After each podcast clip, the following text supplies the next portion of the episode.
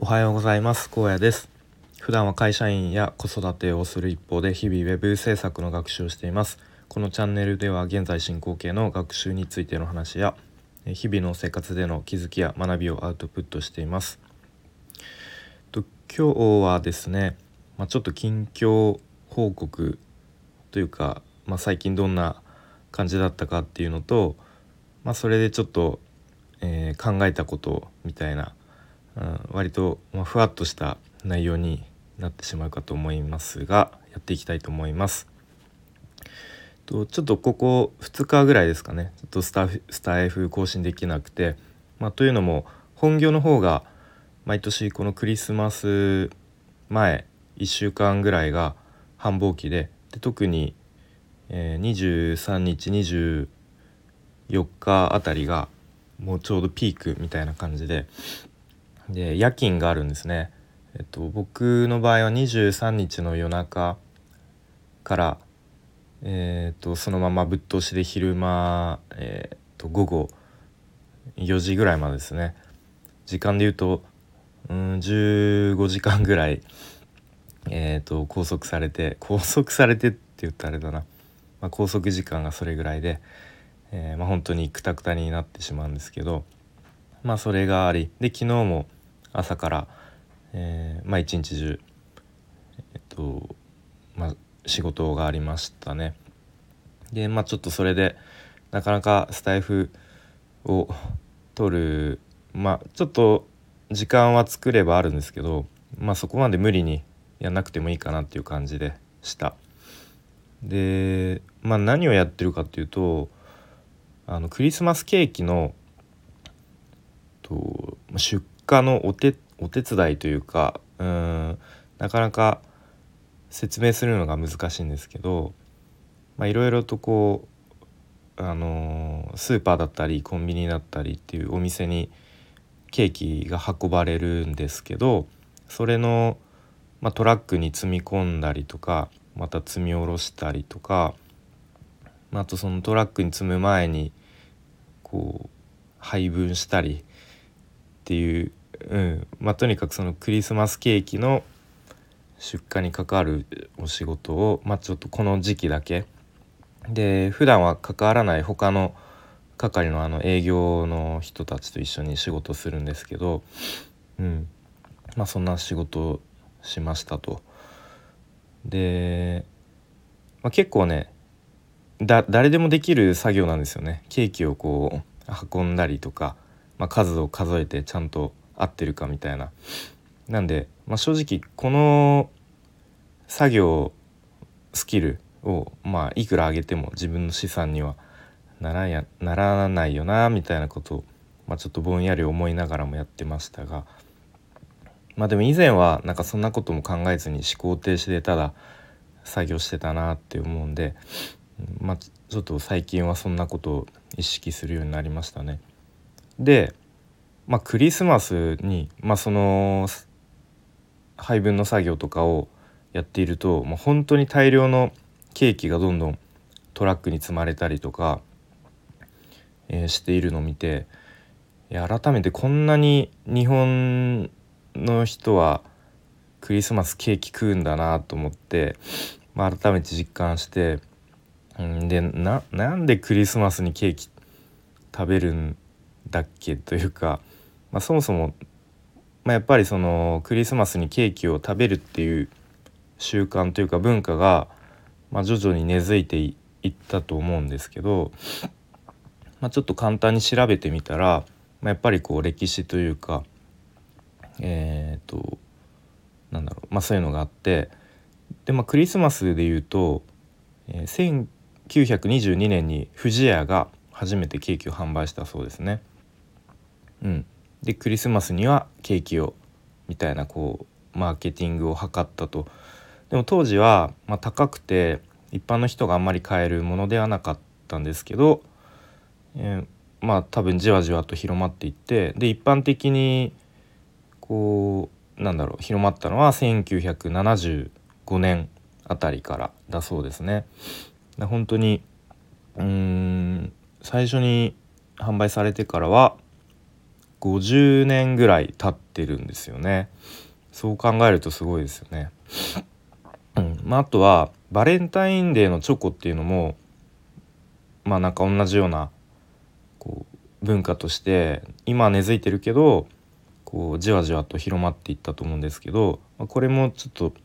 さっき調べてみたらもともとは海外のイベントだったと。で日本では1936年に神戸のチョコレートメーカーモロゾフさんが愛の贈り物としてチョコレートを贈りましょうみたいなのを新聞に載せたのが始まりですと。でまあ当時は全く定着しなかったんですけど15年後、まあ、1951年に、まあ、もう一度、えっとま、真っ赤なハート型のパッケージのチョコレートでバレンタインを宣伝してで阪急百貨店が、まあ、なんか目をつけて毎年の恒例企画にしていったそうですね。で最初はなんか子供たちからこう広まっていったそうです。で、まあ、女の子から男の子に告白できる日みたいな位置づけで、まあ、小学生とかかな？結構盛り上がっていって、まあ、徐々に70年代後半には OL たちがチョコを買うようになってで80年代には今度義理チョコ文化みたいのが誕生してでこの義理チョコっていうのをなんか最近、えー、うちの会社ではもうなくしましょうみたいな感じで、うん、まあ僕もその方がいいかなと思うんですけどお互い気無駄に気使うからね、うん、まあそういうの文化も、まあえー、80年代に登場しで、まあ、最近は結構あれですよね。こう友達同士で交換したりとか、まあ、あとは自分へのご褒美みたいになんか買うっていう、まあ、文化というか、まあ、そういうチョコも出てきたりとかいろいろとこうバレンタインデーも進化してきた、えー、なんだろうイベントとして定着して、まあ、今後も進化していくのかなみたいな感じですね。でこういうふうになんか文化として根付かせるみたいな話で言うと,、まあえーと、僕は金婚西野さんが好きでよく発信とかを注目してるんですけどあの映画「煙突町のプペル」っていうのがえー、去年か。去年の12月にちょうど公開されてで確か興行収入だったか観客動員数だったか、まあ、ちょっと忘れちゃったんですけど、まあ、日本一を目指すみたいなことを確か発信していてでそれ聞いた時さすがに日本一はちょっと厳しいんじゃないかなと、まあ、いくら西野さんといえど、まあ、まだその映画の世界ではまあ、まだまだなんだろう全然こう知名度とかもないと思うしで絵本から生まれた映画っていうのもあるしで日本で大ヒットした映画なんて過去にいっぱいあるからそこで日本一ってさすがに無理じゃないかなと正直思ってたんですけどまあでもそこにはこう戦略がちゃんとあってでまあその映画「煙突町のプペル」っていうのがハロウィンの夜に、まあ、起こった出来事みたいな物語なのでこう毎年ハロウィンの時期に限定で上映すると。でそうすることで毎年毎年ちょっとずつこう、あのー、お客さんが見に行ってでだんだんとこう文化として根付かせていければ、まあ、ちょっとずつその動員観客動員数とかも毎年毎年ちょっとずつこう増えていって、まあ、いずれは日本でトップになれる日が来るみたいなことを確か言ってたかなんかで発信してたんですよね。それ聞いた時にその発想すげえなと思って、うんまあ、なので、まあ、ちょっと話を一気まとめると、まあ、クリスマスのケーキとかバレンタインのチョコっていうのは、まあ、最初は多分全然誰もそんなことうん、買ったり食べたりしなかったのを、まあ、こう長い年月をかけてうんこう文化として根付かせていってでそうするともうみんなもう何も考えずに当たり前のように買って食べるようになるというふうになってきたと思うんで、まあ、そういう、まあ、金庫西野さんの例で言うと、まあ、もしかしたら何年後何十年後とかにはもうみんな当たり前のように今年もハロウィンだから映画「煙突町のプペル」みんなで行かなきゃねみたいなことになるのかなっていうことをなんか思ってなんかすごい すごいこう壮大なビジョンを持ってるんだなっていうすげえなっていうまあそういう単純な感想